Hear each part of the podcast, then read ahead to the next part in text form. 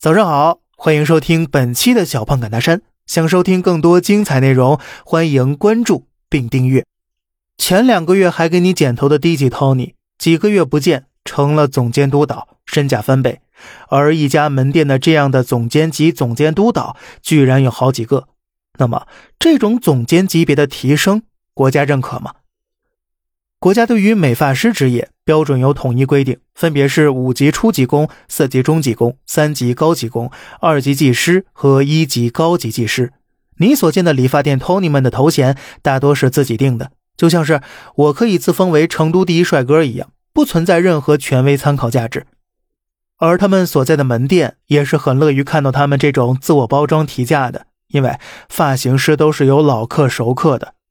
就算他今天包装升级提价了，客人们一般也不会选择走的，所以店里也能够因此有更高的收入，等于是店方发型师共赢。那么至于消费者有没有得到更好的消费美发体验，那就又是见仁见智了。除了虚高的人工成本之外，还有一点就是租金、水电等等经营成本了。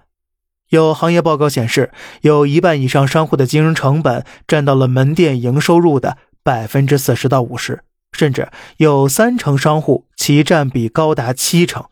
所以说，努力来努力去开店，最后还是在给房东打工，要付高昂的租金、水电，又让托尼老师们有钱赚，于是办卡等等套路也就花样百出了。